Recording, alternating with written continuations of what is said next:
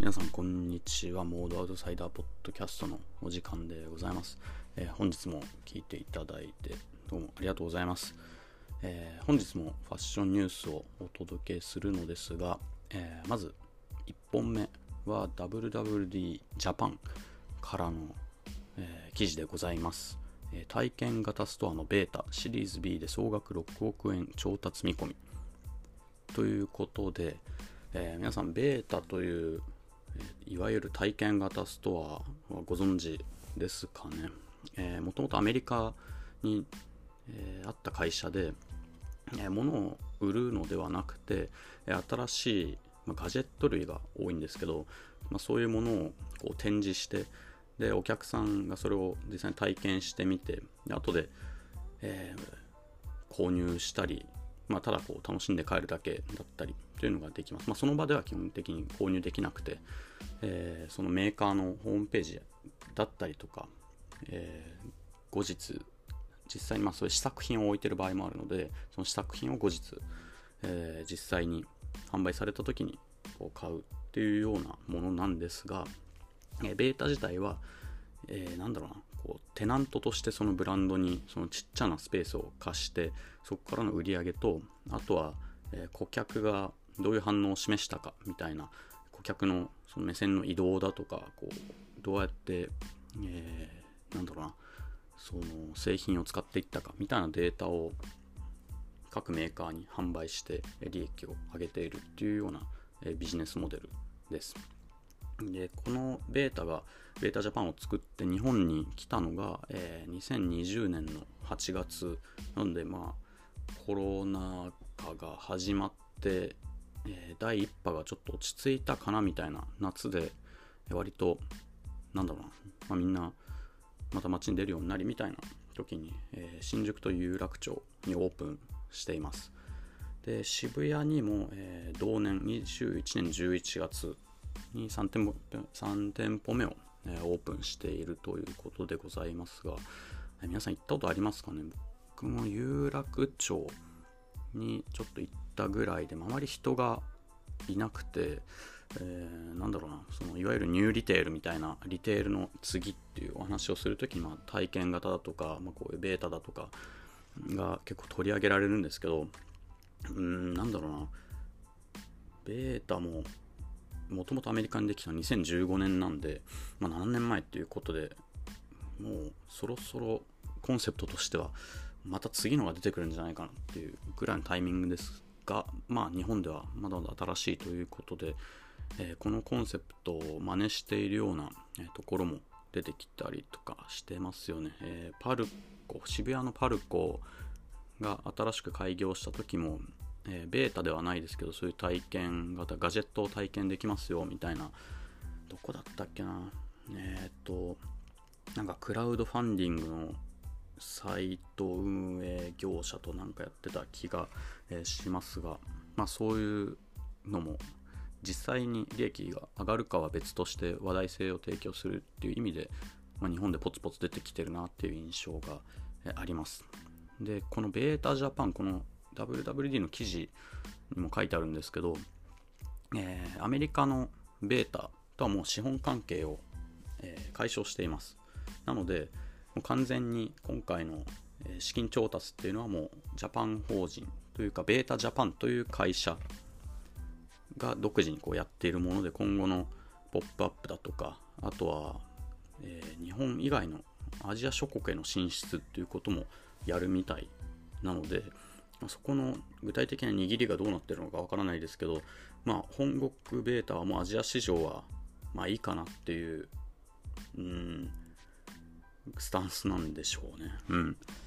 で、そこ、まあ、商標は、えベータジャパン、アジアの一部の国の商標をベータジャパンが持ってるということでもうそこは完全に本国と分離して、本国はライセンス、えー、あの取得してるから、そっか、もう完全に売り切りっていう形で、今後独立してやっていくことになりそうです。で、やっぱりリテールで言うと中国もめちゃめちゃ進んでますし、東南アジアなんかも、うん、いわゆるこの日本の昭和からま平成にかけて百貨店がこう活躍した時代みたいなのがこう今来てるので今こう百貨店を新しく作るわけではなくて今さらに新しいコンセプトをどんどんどんどん取り入れて進化していってるので日本より全然先に行ってる市場だったりもしますよね、まあ、シンガポールはさらに進んでますけどえー、どこだろうな。例えばなタイとかマレーシアもそうですけどそこら辺とかあとはまベトナムもそうか。っていうのどんどんどんどん日本よりも新しいコンセプトを取り入れて進んでいるわけでございます。はい。まあ、ベータはね、えー、日本で今後どういうふうに、まあ、ビジネスモデルもずっと今のままじゃちょっときつい印象もあるので、まあ、新事業とかどういうものをやっていくのかなっていうのも、えー、今後注目していきたいところでございます。それでは2本目。え今日も僕が大好きな、えビジネス・オブ・ファッションからでございます。えー、グロッシア知ってますでしょうか？そのグロッシアコスメの、えー、コスメのメーカーなんですがグロッシアがオリビア・ロドリゴを、え、起用したと。で、まあ、なんでこのニュース取り上げあ取り上げたかというと、えーまあ、グロッシア自体はなんだろう、まあ、数年前2019年頃ちょっとちょうどコロナ前ぐらいに、まあ、もうとてつもなくこう人気がピークにあって今かなり失速している中でグロッシアはもともとブログから有名ブロガーが始め,、えー、始めたブランドで、まあ、それで割とこう先駆け的な、えー、コミュニティを作って特に、えー、有名人は起用してこなかったわけですよね。で今回初めてオリビア・ロドリゴっていう、まあ、19歳のめちゃめちゃ大スターで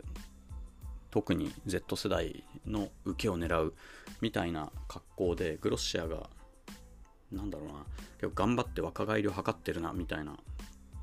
ところなんですよね。でこれグロッシアがなぜ、えー、失速してきたかっていうと、えー、そもそものコンセプト最初は、えー、ちょっと薄めのいわいわゆるこうミレニアルピンクと言われるアイコニックなカラーがあるものがこう店内中にこう展開されていて店内もそういうカラーで。でラインナップもえー、出すものは全部売れるみたいな人気商品だけを取り揃えていたんですが、まあ、それもどんどんどんどん種類が増えていきでその1回増やした種類のものは、えー、ずっとなんだろうな、まあ、あまり新しいものがそれ以降出てこなかったっていうのが、えー、あってお客さんがどんどんどんどん飽きてきてしまったっていうのが、えー、あって途中で、えー、プレイっていう別のラインも出したんですけど割とこうメイクが薄めの方向に向かってる中であえてこうメイクしようみたいな試みは、えー、あまり当たらず、え、プレイはコロナ禍もあって今はもう休止中です。で加えて、えーまあ、そういう商品の問題が一つ。でもう一つ問題があったのが、えーまあ、アメリカ特有の問題ではあるかなっていう気はするんですけど、えー、職場で結構、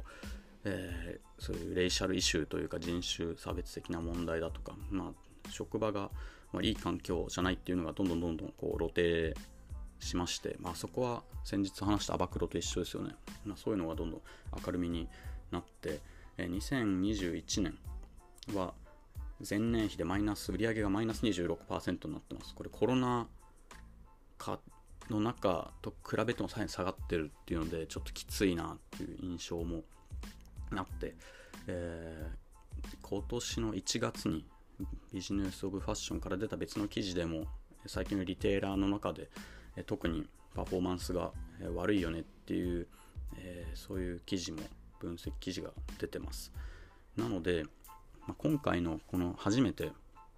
えー、セレブ起用をするという選択肢はまあ意地悪な見方をすればちょっと痛いよねっていうこうミレニアル世代をターゲットとしたブランドが、えー、若返りを図るために無ちょ無理してるかなっていう見方とあとは、まあ、ゲームチェンジャーになるかもねっていうその期待。これのどっちに転ぶかっていうところだと思います、えー、モーフィーっていう別のコスメブランドがあるんですけどそこは、えー、チャーリー・ダメリオていう、まあえー、TikTok から有名になったチャーリーも19ぐらいだと思いますけどそういう人を起用して意外と売れなかったっていう、話もあるので、まあ、起用すればすなわち売れますっていうのも